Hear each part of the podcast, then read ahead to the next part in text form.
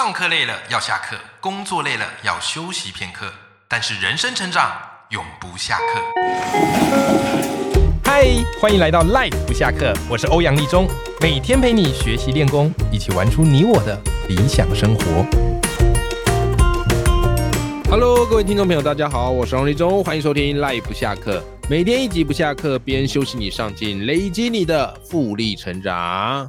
跟大家分享一下哈，这个有时候我们自己做节目啦，啊，因为它已经变成是一种习惯了啊，然后你录着录着呢，你就觉得哎，这件事情就是一个日常你必须要做的事，好，所以有时候反而不知道说到底回馈或怎么样。就上一次呢，有一次我这个跟钢琴博士录音啊，因为他最近出了一本书啊，那这本书我觉得非常好看，好可以推荐给大家，好叫做《古典钢琴大灾问》。好，他是一个演奏家，好钢琴家，也是钢琴老师。那也他同时也是我们赖不下课的忠实听众，好像是他来我的这个节目哈，呃 Apple Podcast 好留五星留言，好他还留了两次，好给我鼓励。好，所以那一次呢，好我跟他录音，他就告诉我说，哎，欧阳老师，我真的是因为你这个节目，哦得到很满满的能量。他说有一阵子他生活比较低潮。但是呢，就听节目了，听到我那种有能量、亢奋的声音，他瞬间呢也觉得哎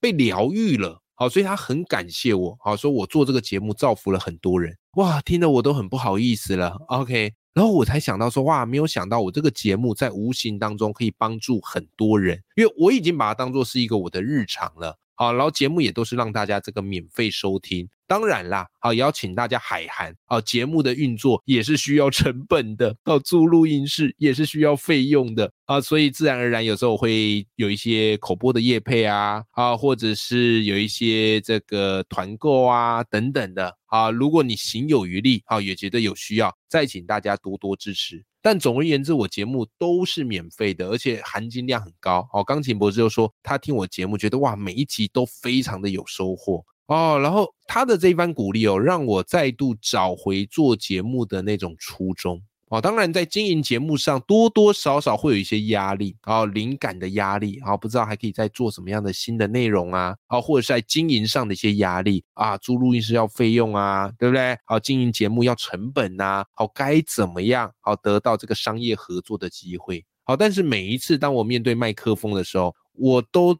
讲的意犹未尽。都觉得这个就是我想要做的事情。好，所以非常谢谢这个钢琴博士，好给我们节目的这个肯定。好，所以如果你喜欢我的节目，呃，也不要吝于让我知道，你的每一份的支持跟鼓励都是我做这个节目的动力，好不好？好，好，今天跟大家聊一个新话题，而这个话题我觉得对大家来说非常的有帮助。好，这话题是什么呢？这话题叫做问问题。OK。你有发现啊，在我们学生时代，哪个年龄层最爱问问题？我跟你讲，应该很多人啊，不加思索就会说国小或幼稚园。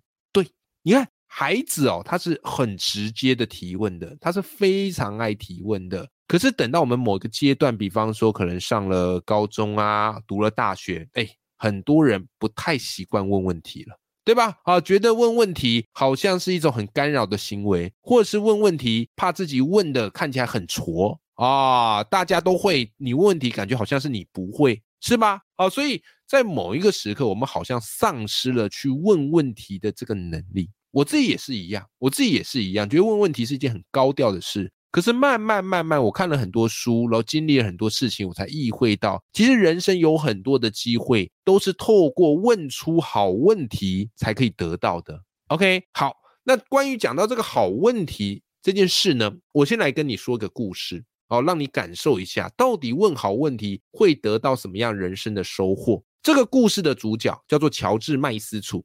有一天呢，这个乔治麦斯楚带着他的猎犬，好去森林里打猎。然后，当他跟猎犬穿过一整片蓟草之后，哎呦，他回头一看，发现奇怪，我的宝贝爱犬怎么身上呢？啊，全部都是这个草的芒刺啊！他猎犬身上全部都是那个蓟草末端的芒刺。然后，如果换做一般人，可能就是一边碎念嘛，想，哎呀，这什么东西呀？然后把它拍拍拍，把它拍掉，对，把这芒刺拔掉就没事了。可是我跟你讲，乔治麦斯楚这个人不一样。这时他脑海里浮现一个新的问题哦，说我带我的狗狗去其他地方，就算经过草丛堆，身上也不会有任何东西。可是为什么一经过蓟草，穿过去，身上全部都会是蓟草的芒刺呢？这些芒刺是怎么样粘在我的宝贝爱犬身上的呢？因此啊，为了要解决这个问题，这乔治麦斯楚他就把这个芒刺带回去，干嘛嘞？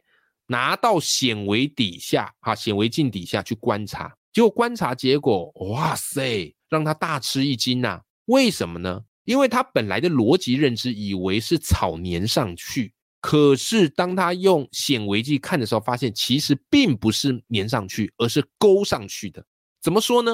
因为其实芒刺的底端有个钩子。只是这个钩子非常小，我们一般的肉眼是看不到的。你没有拿到显微镜底下或者放大镜是看不出来的。可是呢，这个钩子它会怎么样嘞？当猎犬一穿过、一接触的时候，蓟草的芒刺它就会勾在猎犬的狗毛上面。OK，好，所以猎犬的狗毛就有点像是一个环，而芒刺就是一个钩，一个钩，好，勾上了一个环，自然而然就看起来好像是粘住的概念。所以，当我们不知道这一层逻辑，我们会以为是粘上去的，啊，会以为是粘上去的。但因为乔治麦斯主他问对了一个问题嘛，芒刺是怎么弄到猎犬身上的？他本来以为是粘，但去研究探讨之后才发现是用勾上去的。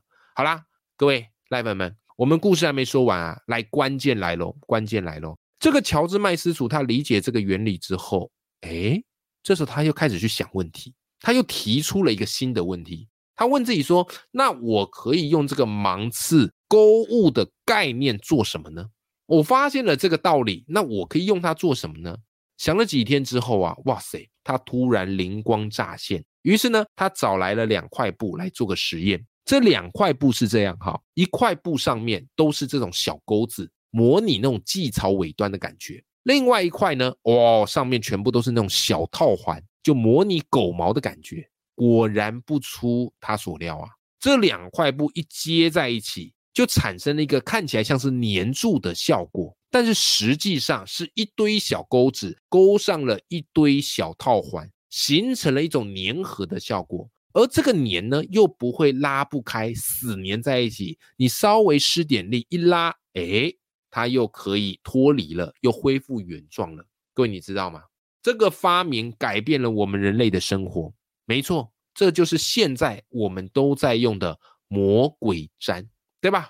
哦，我们包包会用魔鬼粘，然后鞋子会用魔鬼粘，对不对？啊，甚至是你绑那个行李箱啊，会用魔鬼粘。所以你看啊，其实创意的源头不一定是天马行空，而是你能不能持续的对这个世界去提出新的问题，这个就是问问题的关键呢，这个就是找出问题的关键呢。当然啦，你可能会说：“哎呀，欧阳老师，道理我懂啊，可是我就是不知道该怎么问呐。”没关系，来来来，今天这一集我来跟你分享几个在我们日常生活中就可以培养的一个提问的技巧，好不好？提问的技巧，第一种提问的技巧叫做五坏提问法，五坏提问法又称之为五 W 提问法，五个坏，追问五个坏。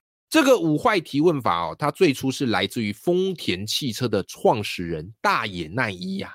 啊，那大野奈一说啊，当你遇到问题的时候，你一定要往下的问五次为什么，不要问一次得到一个答案就好像似懂非懂接受了。你要往下问，因为你这样问呢，它会训练你强迫追根究底的特性。然后我们要解决真正的这个问题哦。往往不是在表层，而是在深层的问题里才看得见。好，我们举个例子，好，我们举个例子来讲解一下，好不好？比方在丰田汽车里面，员工看到地上有油，他们第一件事情，哎，不是把这个油给擦掉就没事了，他们会去想，他们的思考会去想，哎呀，为什么地上会有油？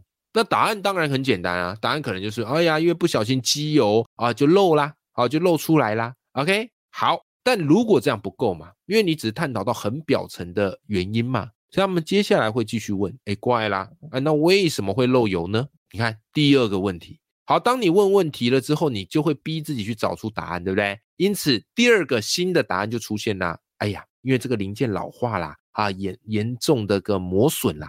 OK，好，这下来得出的答案比较有意思喽。但还没完，来，我们第三个坏紧接着而来啊，这时候他可能会继续追问。那为什么零件会磨损呢？哦，零件磨损呐，得出了新的答案是什么呢？啊，因为可能零件的品质不够好。好，接着第四个问题又来了，那为什么不用好一点的零件呢？对吧？啊，这时候可能得出一个答案，叫做哎呀，因为我们这个采购的成本是比较低一点点。好，接着再往下再追问，那为什么采购的成本那么低呢？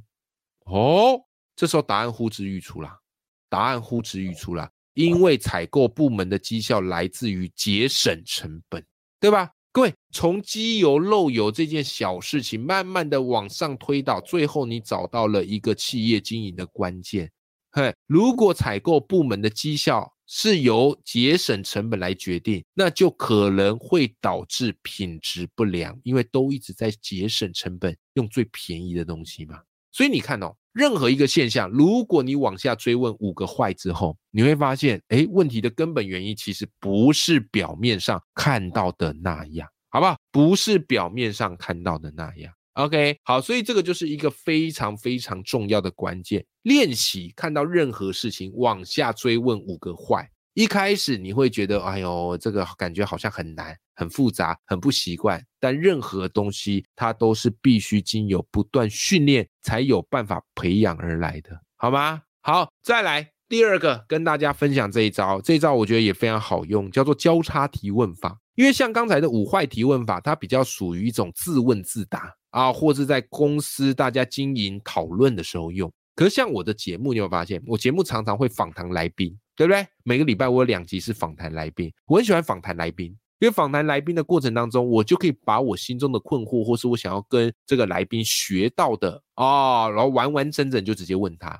但是访谈也是有个技巧，什么技巧呢？来，这一招叫做交叉提问法，好不好？交叉提问法，这个交叉提问法呢，啊，是我的一个朋友朱楚文主播啊，他所提出的。好，我觉得这招很棒啊，啊，我就是读了他有一本书。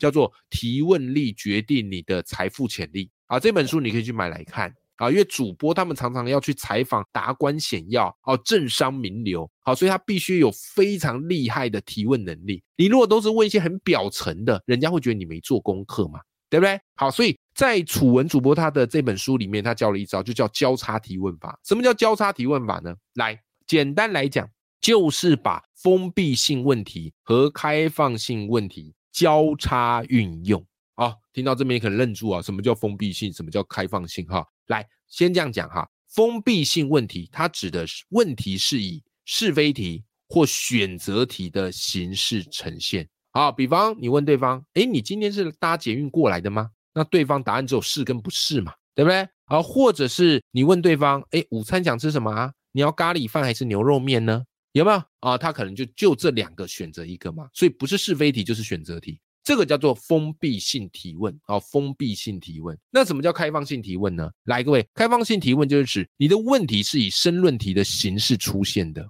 好比嘞啊，你问对方，哎呀，如果我们小资族想要理财投资，你觉得有哪些金融商品可以开始去做呢？对不对？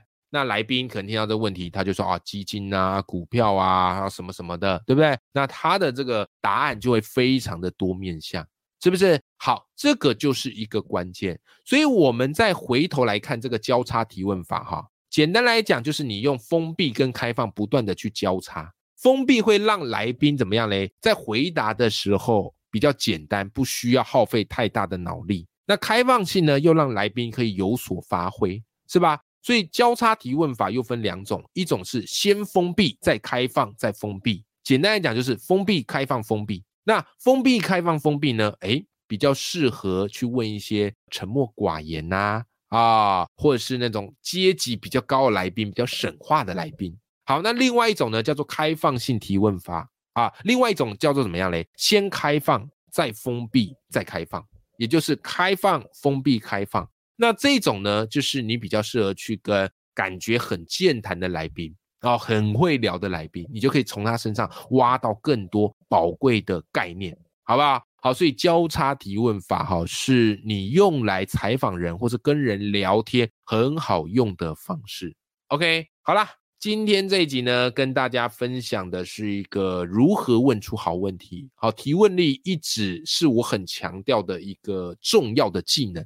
你会问问题，你就可以得到一些别人不知道的好技巧、好策略，甚至是好答案。